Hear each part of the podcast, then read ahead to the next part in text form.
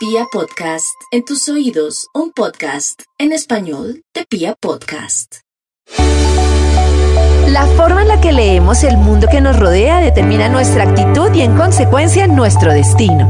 Otra mirada a la humanidad desde la historia, la neurología, el arte y la filosofía nos puede permitir entender nuestra mente de otra forma y así proporcionarnos herramientas para fluir mejor y disfrutar la vida.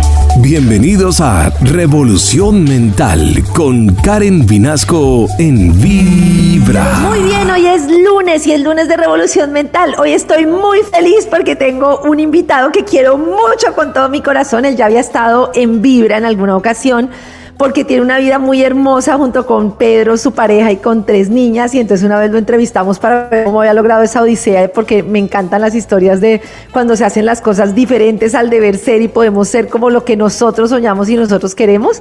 Y esa entrevista fue muy bonita. Hoy estoy aquí con Xavi, un amigo además de la casa, desde un lugar bien diferente eh, bueno, nosotros hemos compartido muchas cosas juntos, muchos bailes, muchas fiestas, hicimos un MBA juntos, bailamos mucho, hicimos de todo. Y eh, creo que para muchas personas, después del COVID, después de tanto tiempo que ha pasado, de diferentes maneras, porque no, no se trata como de comparar las situaciones, pero pues yo he comentado mucho en esta revolución mental que por lo menos para mí después del COVID me llegó como unas situaciones en la vida que me pusieron como a cuestionarme sobre muchas situaciones de cómo yo vivía mi vida. Y pues mi amigo Xavi también tuvo una situación muy particular de salud, de esas situaciones muy complejas relacionadas con el cáncer, que hace como que nos cuestionemos todo. Y después de una charla con él me ha parecido muy bonito, Xavi, invitarte para compartir desde nuestras experiencias esto con, con, los oyentes porque me da la sensación de que nosotros antes de estos golpes en la vida, o por lo menos lo que viví yo, es que estaba como en un rush de lograr metas, de lograr cosas y también de celebrar, pero sin parar. Y como que luego sentí que había, no sé cómo explicarte, pero en mi caso como que sentí que había una desconexión con la vida, con el sentir, como que era tanto el estar viajando, haciendo, logrando, que parecía que todo estaba bien pero ya cuando me confronté con dificultades de la vida, como que digo, en realidad estaba logrando cosas, pero en realidad estaba viviendo la vida como desde mi alma o estaba más como en un automático. Y me encanta tenerte aquí. Primero me gustaría que nos contaras brevemente esa experiencia de cambio de vida o esa experiencia que has vivido, en qué consistió, para luego poder entender cómo qué repercusión tienen esas situaciones en nuestra vida perfecto. Bueno, yo soy muy feliz de estar contigo hoy, Karen, y de, volver a, la normalidad después de unos cuantos meses, ya sabes. Y me quedo con lo que has dicho al principio, y es verdad, ¿no? Cuando estudias, cuando trabajas, vas haciendo másters, posgrados, y vas entrando en una dinámica del éxito, ¿no? De buscar el éxito a través del esfuerzo, del trabajo, y, y realmente tú ya sabes que yo viajaba muchísimo, estaba viajando siempre con sede en España, pero por Latinoamérica, Bogotá, Asunción, Paraguay, Lima y México. Y de repente un día tú te sientes cansado, pero no sabes qué te pasa.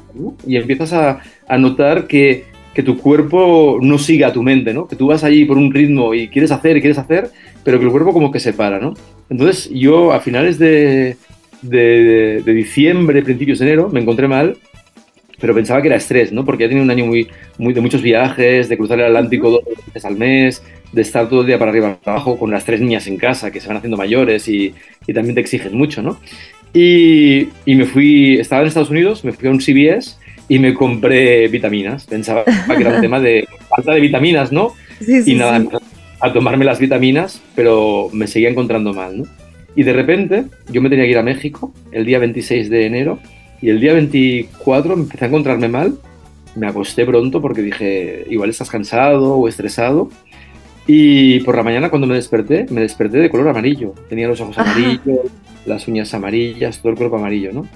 Total que llevé la rutina de cada día, ¿no? Llevé a las niñas al colegio y me fui al hospital y, en el hospital me pararon de golpe, ¿no? Porque me dijeron, tienes un cáncer de páncreas, te quedan dos meses de vida y ¿qué haces, no? ¿Cómo te cambia esa perspectiva? De, yo, eso era un miércoles, yo el jueves volaba a México y de golpe te encuentras allí en boxes, eh, una sala de medio desnudo, con la doctora que te está diciendo tienes un cáncer y eh, la probabilidad de vida son dos, tres meses. Y, y empiezas, bueno, en mi caso yo empecé a llorar, ¿no? ¿Y qué voy a hacer, no? El primero que me vino en la mente fue, ¿qué hago con las niñas, no? Tres niñas de 4 o 10 años, ¿qué van a hacer, no?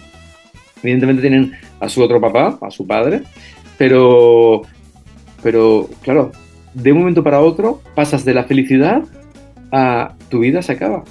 Y en un instante me parece muy impactante, es como, o sea, yo lo sé y me lo dices y quedó fría, ¿no? Es como, como un escalofrío de, de este, este pensamiento que tenemos todos de ser inmortales. ¿No, no caíste como en eso? impresionante. Bueno, de, golpe te das cuenta de que todo el esfuerzo que has hecho durante 50, y, yo tengo 52 años, ¿no?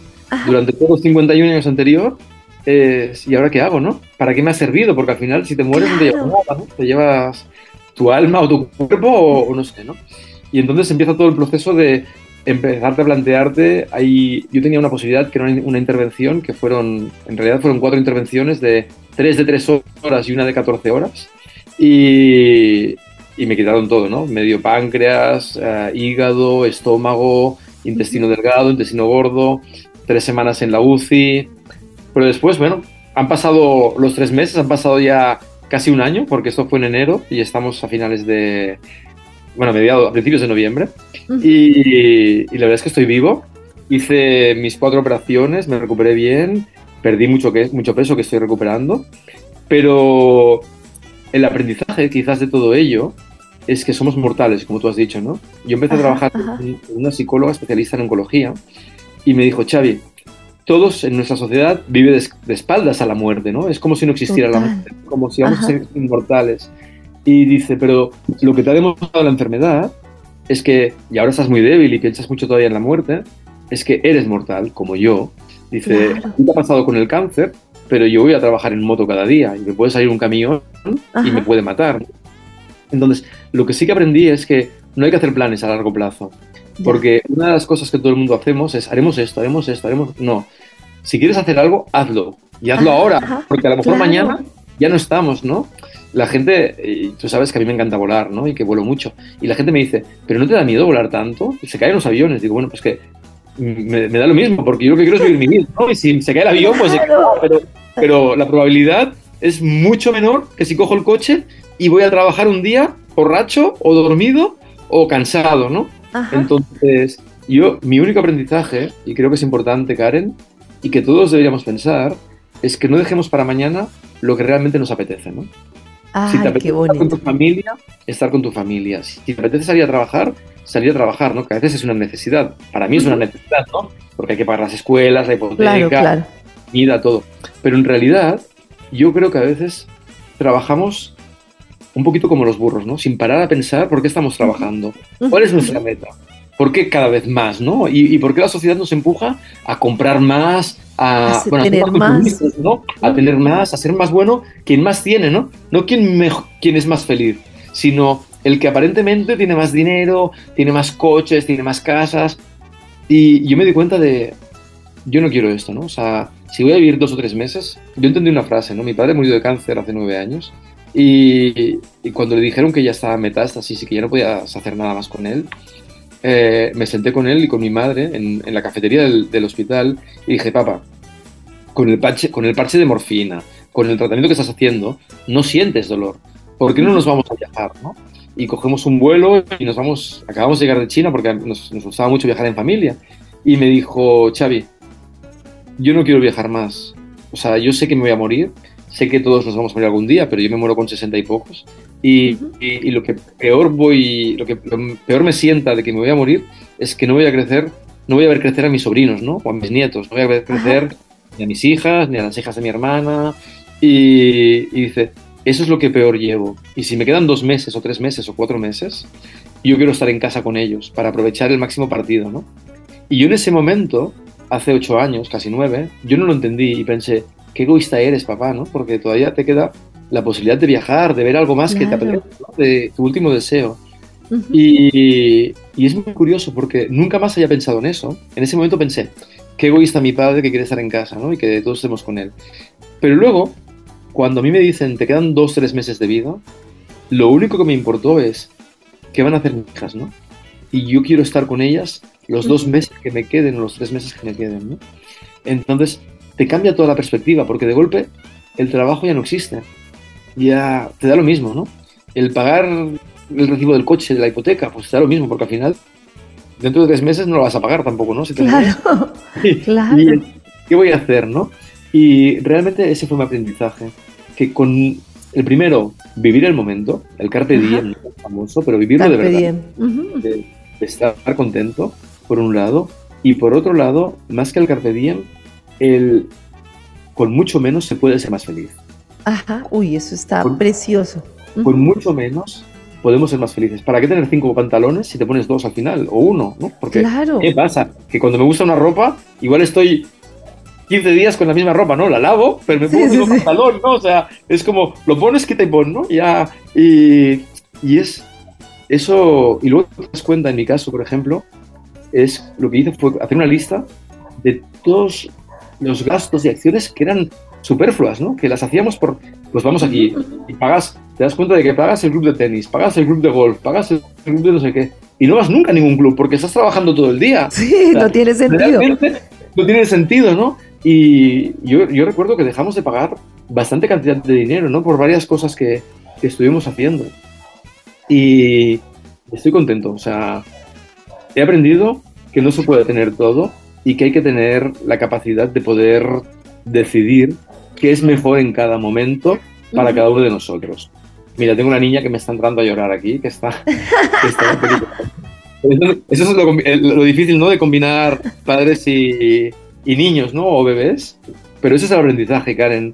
Eso es lo que quiero compartir. Me parece maravilloso. Bueno, en un momentico venimos a hablar más de este aprendizaje. Gracias por la forma en la que nos abres tu corazón porque creo que para todos es un aprendizaje muy bello y ahora vamos a seguir hablando de esta experiencia y de experiencias de vida que nos ayudan, ay, qué hermosa, que nos ayudan a, valorar cada día más, eh, pues cada día de nuestra vida, como, como dices tú, aprovechar el día, pero también a ser más felices con menos.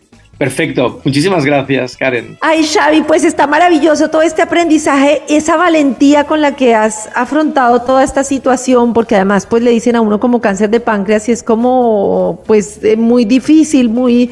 Me, imagino que inmediatamente se te vienen pues todos los pensamientos que tú mencionas en ese momento. Y yo quería preguntarte, aparte de, de esto que tú dices, de que me parece muy bonito, que es cómo puedo ser feliz con mucho menos, porque fíjate que yo siento que en mi caso no era tanto un tema de tener cosas, sino de lograr cosas. Y yo pensaba que eso era como la definición de éxito, lograr que la emisora logre esto, lograr que este restaurante logre esto, lograr y lograr. Pero luego me di cuenta que, que ese no era el sentido. Pero cuando estaba ahí metida no lo podía ver. Era como, para mí, después me di cuenta que todo estaba como muy ligado a mi niñez, que yo no, por diferentes situaciones que no se trata ahorita de culpar, pero no había sido vista por mis padres y que me la pasaba toda la vida haciendo cosas para sentirme importante, ¿no? Como papá, mira, acá estoy, yo logré esto, acá estoy, yo logré esto. Y para mí fue un golpe tremendo darme cuenta, no quiere decir que mi vida no haya tenido sentido, porque pues sí, tenía como una razón de ser y todo, pero una de las cosas que me di cuenta, y con esto que tú dices de aprovechar el día, es que esa misma afán de lograr cosas era también como un pretexto para no conectar con la vida y con mis verdaderos dolores. No te sé explicar, como que por ejemplo estaba con mis hijas, pero estaba totalmente desconectada. Estaba de fiesta, pero era como un poco como divirtámonos y desconectémonos y tomémonos algo y desconectémonos. Estaba trabajando, pero también es bueno en un momento determinado. Karen, también es bueno esto. Claro, claro, era como esa desconexión, pero también era una desconexión total de lo que estaba pasando aquí. Como yo no quiero confrontar esta realidad de este personaje que he creado para protegerme, para ser vista, entonces mejor me ocupo de tal manera que no tenga que, ¡pum!, como tener la cachetada de verme a mí misma. Y no sé en este sentido de esas conexiones reales con las personas, si te ha cambiado tu forma de conectarte con la vida y con las personas, o si sientes que ha habido como algo en ese sentido. Si cuando estás con tus hijas estás desde otro lugar, o por ejemplo esto que dices de estar más presente en lo que estás, ¿en eso has sentido como alguna diferencia en tu día a día? No, yo quizás, ya sabes que soy muy emocional, ¿no? Que me gusta mucho la parte más emocional, la relación, el vínculo, ¿no? Y para mí toda la época del COVID fue como muy dura porque no, la gente no te quería ver, ¿no? La gente te protegía, no salía de casa, sobre todo en España hubo una época en que nadie salía de casa, ¿no? Y yo creo que lo que me ha dado es quizás un poquito más de, de paciencia. Porque yo soy bastante, quiero esto y lo quiero ahora, ¿no? O sea, o, o, quiero conseguir este objetivo y voy por este objetivo, ¿no? Y, y al final de lo que me he dado cuenta es que las cosas pasan si tienen que pasar. No hace falta que las forzemos, ¿no? Porque muchas veces tenemos tendencia Uy, a, a controlar. ¿no? Exacto, queremos controlar y queremos forzar, ¿no? Entonces, por ejemplo, claro, con tres niñas de 9, 10, de 8, 10 y 4 años, a veces perdía los nervios, porque claro, se ponen a pelear, una pelea por un lado, la otra grita por el otro, como no le hago caso, la pequeña se tira en el suelo a, pelea, a patalear. Y al final es, bueno, yo aquí no voy a influir, es su aprendizaje, que se peleen y la perspectiva es que se peleen entre ellas, ya vendrá. Y yo quedarme más quieto, más tranquilo, ¿no? Evidentemente depende de cómo vaya evolucionando, y un momento que dice, ¡basta ya, ¿no?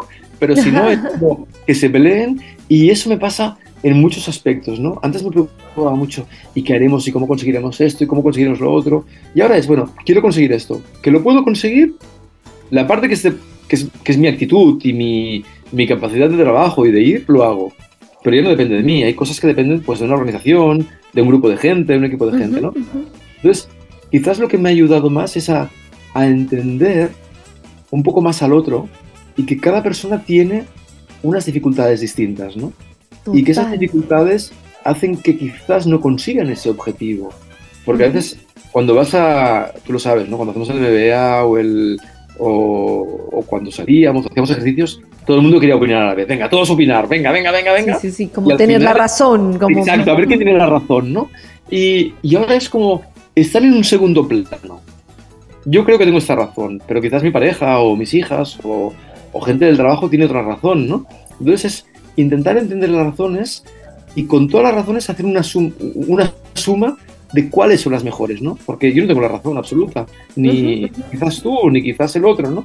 Entonces, ese, eso sí que me lo ha dado, el, la capacidad de, de, esperar y al final, cuando estás tres meses en un hospital, pasando 24 horas sin hablar con nadie, porque hubo, hubo días que, que sí que venía mucha gente, sobre todo el fin de semana, pero hubo días que no venía nadie, ¿no? Claro. Y, y le das vueltas a, la escuela, a, a, las cosas, ¿no? Y te das cuenta que en la habitación de al lado lo han cerrado porque se ha muerto la persona que estaba, ¿no? Y a lo mejor era más joven que tú, ¿no? Porque tenía un cáncer uh -huh. mucho más avanzado, ¿no? Eh, pues piensas, ostras, yo lo que quiero es vivir tranquilo, estar tranquilo y no, no quiero meterme en la vida de los demás, ¿no? Que cada uno haga su vida y defienda lo que para él es importante, pero desde la tranquilidad, no desde el agobio, desde intentar ir avanzando, desde presionar al otro. Eso es lo que quizás te cambia más, ¿no? En, en una enfermedad de este tipo. Y al final estás en manos de los otros, ¿no? Estás en manos de, Dios por un lado, pero sobre todo de, la ciencia, ¿no? De los médicos.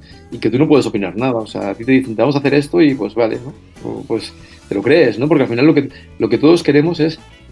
Yo no tengo ninguna ganas de morirme. Ni hace, tres me ni hace seis meses, ni hoy, ¿no? Yo lo que quiero es vivir lo máximo posible, ¿no?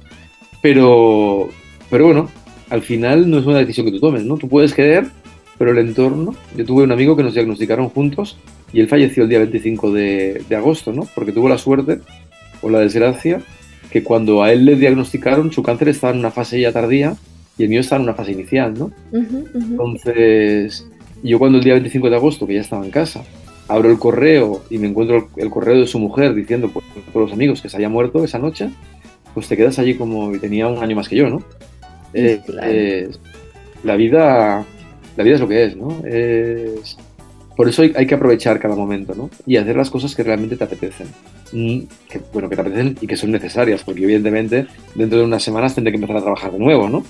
Claro. Porque eh, hay una necesidad y en un año que prácticamente no he trabajado, pues me he gastado todos los ahorros, ¿no? Y, y eso eh, es importante también tenerlo en cuenta. ¿Cómo vas a poder lidiar? Y otra cosa, vinculando con la parte económica, uh -huh. yo nunca le daba importancia porque siempre había tenido mucho éxito y había ganado dinero. Y me da lo mismo si ganaba X, gastarme los X, o si ganaba X más Y, gastarme el X más Y. Eh, te das cuenta que al final yo siempre he ahorrado un poco, ¿no?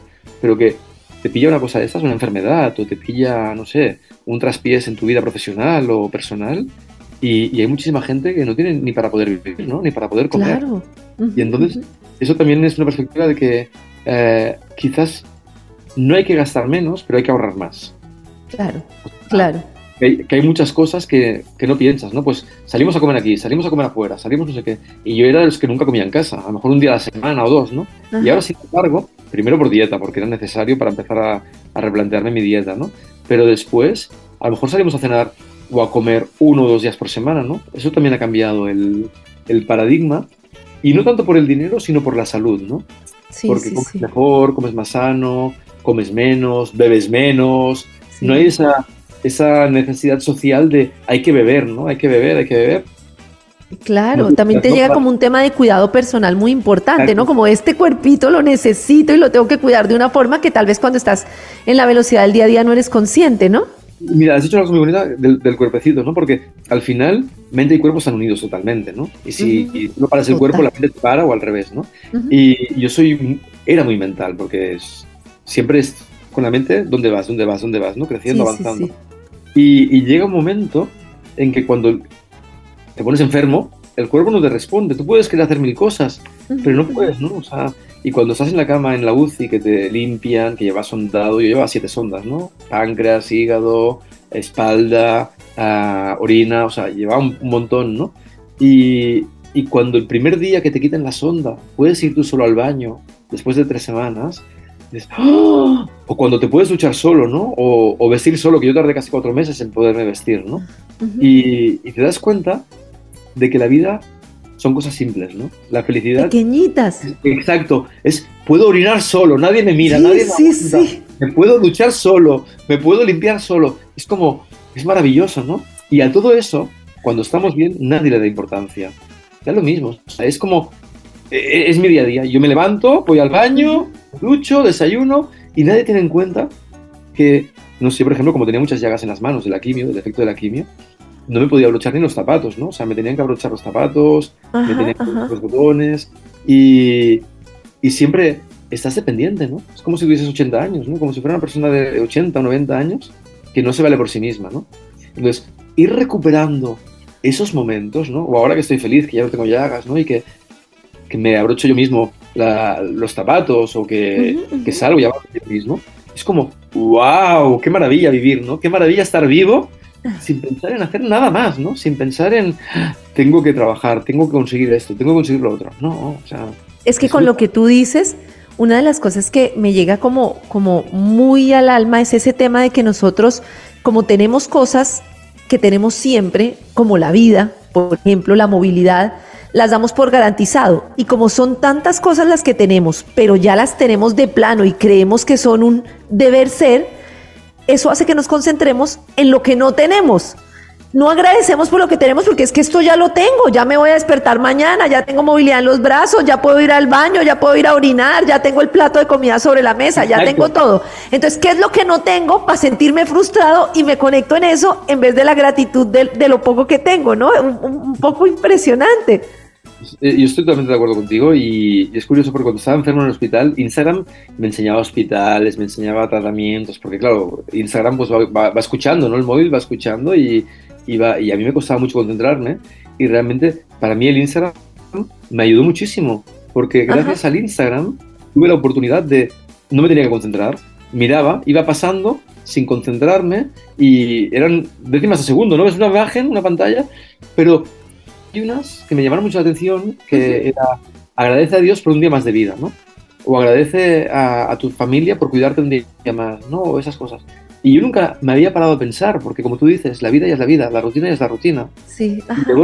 Y un día te das cuenta que no, que no es, que no es ese modo, ¿no? Que, que tu vida hoy es, pero mañana no es, ¿no? Recuerdo a mi madre que vino un día, le dijimos que no viniese a la UCI porque yo estaba conectado a siete bombas y estaba muy, bueno, cuando estás en la UCI es desagradable, ¿no? Y estás desnudo ahí encima de la cama y tal. Y, y, le dijimos, mi hermana y yo, a mi madre y Pedro, que no viniese al hospital a verme, ¿no? Y recuerdo que la mirada de mi madre, ¿no? En los pies de la cama, eh, intentando aguantarse las lágrimas, ¿no? Porque te podía ver media hora al día, o te podían ver en la UCI media hora al día y ya está, ¿no? Y te miraban y tal. Y, y recuerdo cuando mi madre y Pedro salieron de la habitación, que cerraron la puerta, mi madre estalló en, lágrimas, en, lágrimas, ¿no? me empezó a llorar y tal. me dijo, yo no quiero venir más al hospital a ver a mi hijo cómo está, ¿no? Porque no puedo hacer nada. Y es verdad, nadie puede hacer nada por ti, ¿no? Es, es tu proceso y en ese proceso es muy importante saber lo que realmente tú necesitas, ¿no? Y en ese momento pues paz, tranquilidad, calmantes, etcétera, ¿no? Pero eso, en la medida en que estás bien, la rutina te empuja otra vez a la dinámica anterior. Claro. Y, yo pues ahora me levanto cada mañana, me desayuno, como no voy a trabajar todavía, pues leo un poco la prensa, hablo con los amigos, pero a partir de las 4 de la tarde, que es cuando las niñas terminan de colegio, las vas a buscar, llevas a una música, llevas a la otra a, a deporte, a la otra piscina. Te pasas las 3 horas de taxista y vuelves a la rutina anterior, porque es como claro, está montada. en un momentico, está montada la vida para estar en, en, en esto y tengo que hacer y se me hace tarde, en acción, en acción. Y, y esa acción a las personas mentales, como tú dices, yo me acuerdo de estar toda la vida en mi mente, bueno, planeando esto, cómo planeo esto, cómo organizo esto. Y es desconectar del sentir era como, como una máquina, ¿no? Cuando empiezo yo, porque, bueno, el, eh, cuando empiezo yo este tema de llorar y llorar, incluso antes de una cirugía que justamente me tienen que hacer, que no coagulo y me tienen que sacar el útero, y entonces era una cirugía de alto riesgo, y llego como ese cuestionamiento mismo tuyo, es cuando uno dice, bueno, ¿qué pasa si yo no salgo de esta cirugía, no? Y, y todo, pero lo que me llama la atención es lo que tú dices de la inercia, de cómo vuelves fácilmente al día a día y estamos tan poco habituados a esos espacios de espiritualidad y de conexión y de presencia que volvemos fácilmente al efecto máquina, pero rapidito. Exacto. Y, es que la sociedad te empuja a ello, ¿no? Los amigos que te llaman, salimos a cenar, las niñas que tienen actividades, que, papi, por favor, llévame a casa de esta amiga que tiene una fiesta. O sea, y no te das cuenta y vuelves hace un año porque yo he estado un año, o sea, yo empecé el 25 de enero y voy a terminar el, 25 de enero, ¿no? O sea, un año de, recuperación, ¿no? Y piensas, wow. Y encima hay el miedo de, ¿y si me vuelve a pasar? ¿no? Porque te puede volver a pasar, o sea, claro, que claro. cáncer en una zona del cuerpo no quiere decir que no, que no puedas tenerlo en otro, ¿no? O sea, hay gente que tiene distintos tipos de cáncer en distintos momentos de su vida, ¿no? Y es como ese miedo, ¿no? Que está allí puesto ya en las revisiones, en el... sabiendo que aunque tú no pienses, está siempre presente, ¿no? Y cuando te haces una analítica o te haces un TAC, los días antes de, recoger, ir al médico es como, por, por favor, ¿no? Y eso va a ser de por vida ya, porque ya es cada tres meses, cada seis meses, cada nueve meses, cada año. Pero ya va a ser así siempre, ¿no? Hasta que, que finalices tu vida, ¿no? Y es como, uff, cuánto, cuánto esfuerzo, ¿no? Emocional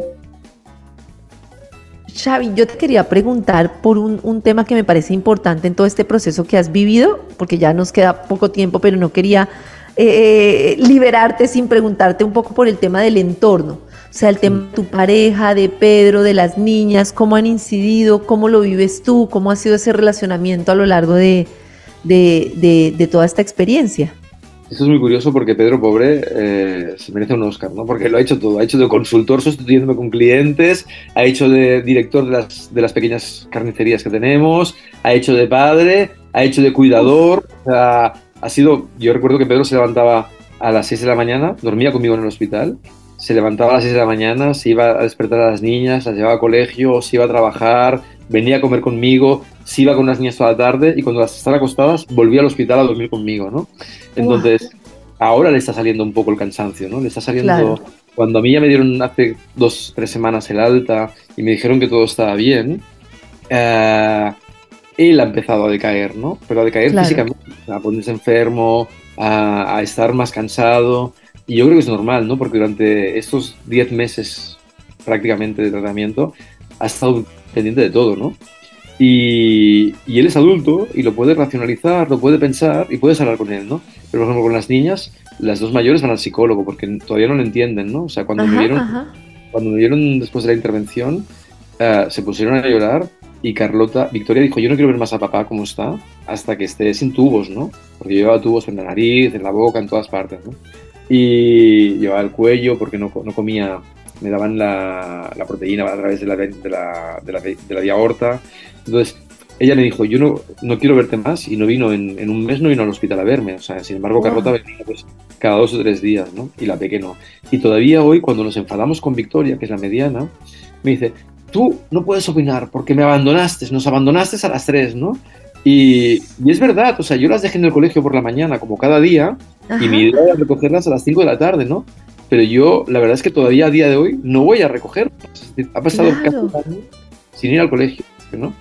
Y, y están, en, están yendo al psicólogo. ambas, bueno, yo también yendo al psicólogo, pero ellas también, ¿no? Porque es un modo de, de, poder canalizar y comprender, ¿no? Porque con ocho años tampoco se comprende todo lo que pasa, ¿no? O sea, aparte, los oncólogos y los psicólogos del hospital nos dijeron desde el primer momento que ellas tenían que saber la realidad, ¿no? Porque si un niño, a un niño no le dices la realidad, luego se imagina todavía cosas mucho peores, ¿no? Claro. Entonces, ella, o sea, la mayor que tiene 10 años, lo procesó mejor y lo entiende, y ahora están muy contentas ya, ¿eh? porque ya llevo casi dos meses que ya estoy bien, que me siento bien, que hago actividades con ellas, que salimos, que no me quedo en casa en la cama todo el día. Pero lo han pasado mal, ¿no? Y luego el entorno sí que me ha demostrado que, hay, que los amigos me quieren de verdad, ¿no? Porque conmigo me cuidaban, eh, me hablaban por teléfono. Yo creo que cuando la gente se empezó a enterar de que estaba enfermo, hubo un día que tuve como más de 2.000 WhatsApps, ¿no? Que tampoco los contestaba, porque, estás, estás en un proceso que tampoco tienes ganas de contestar, ¿no? Claro. Eh, un buen día los borré todos y, muchos no los llegué a contestar, ¿no? Pero es importante esto, ¿no? Porque a veces tú ya, sobre todo cuando ya estabas terminando la quimio, que yo ya estaba más animado y todo, recibías un WhatsApp, ¿cómo te encuentras, no? Y te vuelven a conectar con la enfermedad. Cuando tú ya estás dejándola, ¿no? Que, o sea, evidentemente nunca vas a dejar de pensar en ella, pero ya no estás 24 horas al día pensando estoy enfermo, me voy a morir, ¿no? A lo mejor ya solo, yo por ejemplo los últimos meses solo pensaba cuando tomaba la quimio, ¿no? Por la mañana o por la noche. El, el momento de tomarme la quimio es estoy todavía enfermo, ¿no? Estoy todavía... E, eso te iba a preguntar porque uno como amigo no tiene ni idea, ¿no? De, repente o como persona cercana sientes un gran amor por la persona, quieres que sienta tu apoyo y de todo, pero como que no sabes cómo actuar en, en este tipo de situaciones. Y desde tu perspectiva, como en ese, en ese momento tú, como, ¿qué esperabas del entorno? ¿Qué te hacía sentir mejor en ese momento? A mí el entorno me sorprendió porque me cuidó mucho, ¿no? Y yo creo que que quería era estar mucho rato solo, porque cuando estabas solo, pues piensas en, lo peor, ¿no? Pero cuando estás con gente, pues te distraes o te ríes, ¿no? Recuerdo un día que vinieron mis cuñadas, Pedro tiene cuatro hermanas, vinieron las cuatro con sus, con sus maridos sus hijas y estaban todas en la habitación y yo me habían quitado los tubos hacía pues dos o tres días, ¿no? Y todavía no me movía, estaba también todo el rato tumbado, pero empezaron a explicar chistes y esa tarde en el hospital recuerdo que, que, me animé un montón, ¿no? Y quise, a partir de ese momento dije, oye, veniros y quedaros de vez en cuando, ¿no? Y, y tal. Pero sí que hay momentos en los que tú estabas relajado y empezabas a concentrarte, pues no sé, en leer, en ver qué quieres hacer en el futuro, porque yo ya he decidido que no quiero trabajar como trabajaba, ¿no? O sea, aunque me gusta trabajar, yo he dicho que voy a trabajar cuatro horas al día o cinco y ya está, no quiero trabajar más, ¿no? Porque las horas quiero vivir con mis hijas, quiero aprovechar ese momento, ¿no? Como lo paso bien y tal, pero luego tú ya estabas desconectado y tranquilo y te llegaba un mensaje, ¿cómo te encuentras hoy? ¿Tienes fiebre? ¿Cómo te siente la quimio? Y pensabas, hostia puta, ahora tengo que contestar esto. ¿Cómo me encuentro, no? Cuando yo claro. pensar en que estaba enfermo, ¿no? Como yo menos pensara que estaba enfermo, mejor que mejor, ¿no? Y, yo creo que mis amigos y todos lo han hecho con la mejor intención, ¿no? Pero sí que hay momentos que pues no contesto, paso de contestar. Ya se queda ahí el WhatsApp y ya no... Pero ya te conectaban otra vez con la enfermedad, ¿no? Y, yo creo que es muy importante en los pacientes de cáncer o en cualquier enfermedad, ¿eh? el no pensar en ella, ¿no? En intentar claro. alejarlo lo máximo posible para vivir, ¿no? Y, yo, bueno, pues yo, yo, soy muy tozudo y dije, yo quiero vivir, quiero vivir, quiero vivir. Y pues allí estoy de momento, ¿no? O sea que estoy que estoy con la, con la mente positiva de que todo va a ir bien. Y es lo que quiero, ¿no? Que todo vaya bien. Y, eh, y de momento no me puedo quejar, el tratamiento me muy bien. Me he encontrado algunos días mal, evidentemente, con la quimio, pero pensaba que sería peor, ¿no? Y si miro hacia atrás, pienso, enero, febrero y marzo me lo pasé llorando todo el día, porque realmente cuando te dicen que te vas a morir en enero, era 25 de enero, pues yo pensé, hostia, no llega la primavera, ¿no? Pero después, ya después de la intervención, que las cosas se van bien, que ya empecé a encontrarme mejor y tal, uh, tienes que ser positivo, tienes que pensar que vas a conseguirlo y que no te puedes rendir, ¿no? O sea que...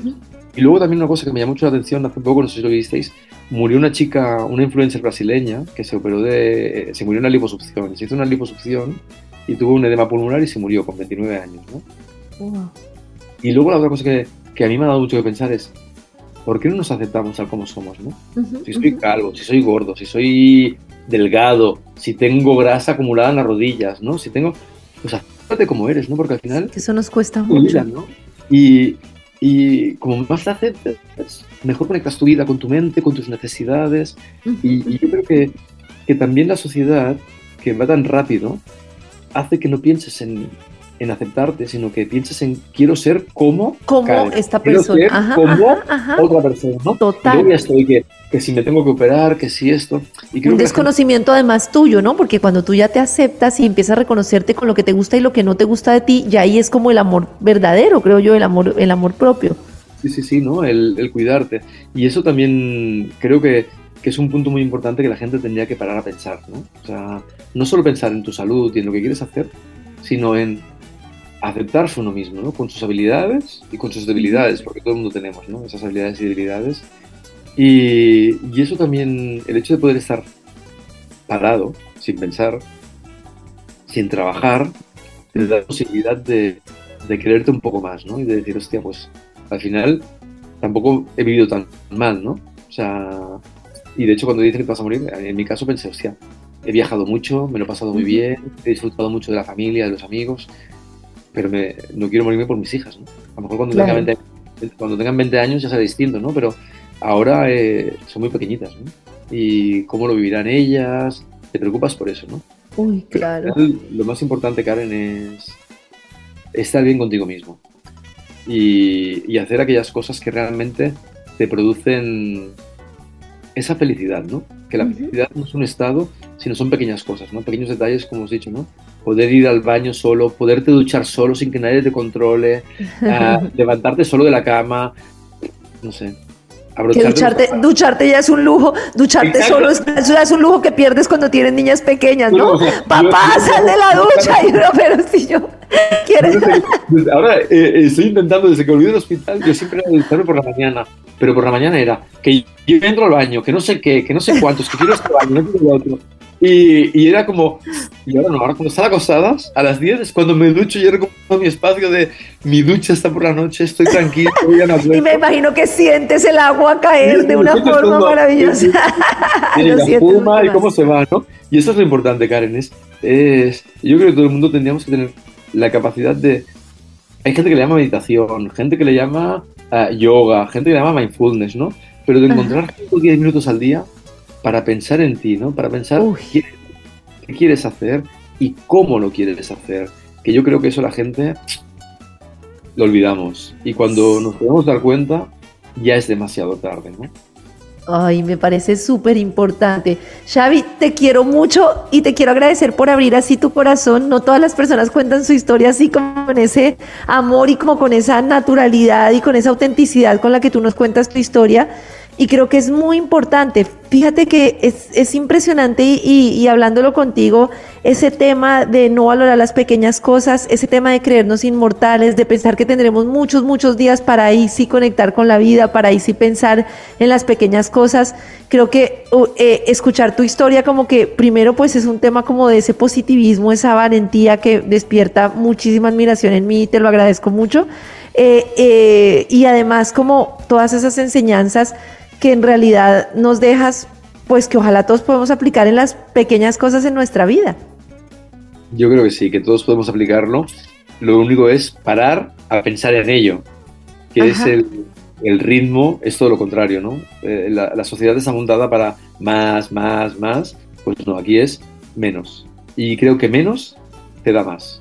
Increíble menos te da más. Yo creo que quedamos con eso. Menos te da más. Es, es, es de verdad ese, ese tema de menos y conectarte con el agradecimiento con eso que hoy tienes, que yo creo que el ejemplo de, de, ir a orinar es el ejemplo ganador, o sea, nada más el hecho de que puedes ir a orinar ya es Exacto. maravilloso. Que te puedes levantar de la cama y si tienes una necesidad fisiológica, puedes ir sin que nadie esté observándote, ¿no? Porque yo, yo recuerdo que el primer día que me dijeron, ya te puedes levantar y intenta orinar tú solo después de quitarme la sonda, se pusieron dos enfermeras, una por cada lado, y me sostenían en pie. Y yo soy muy, muy vergonzoso. Digo, ¿cómo voy a orinar aquí? Con una enfermera por cada lado, ¿no? Y les pedí, por favor, iros de la habitación y yo me quedo solo e intento orinar. No, no, no te podemos dejar solo por si te caes al suelo, por si no sé qué cuántos. Digo, no, no, por favor, iros. Y al final, yo me voy a apoyar en la cama, estaros tranquilas que yo orino solo.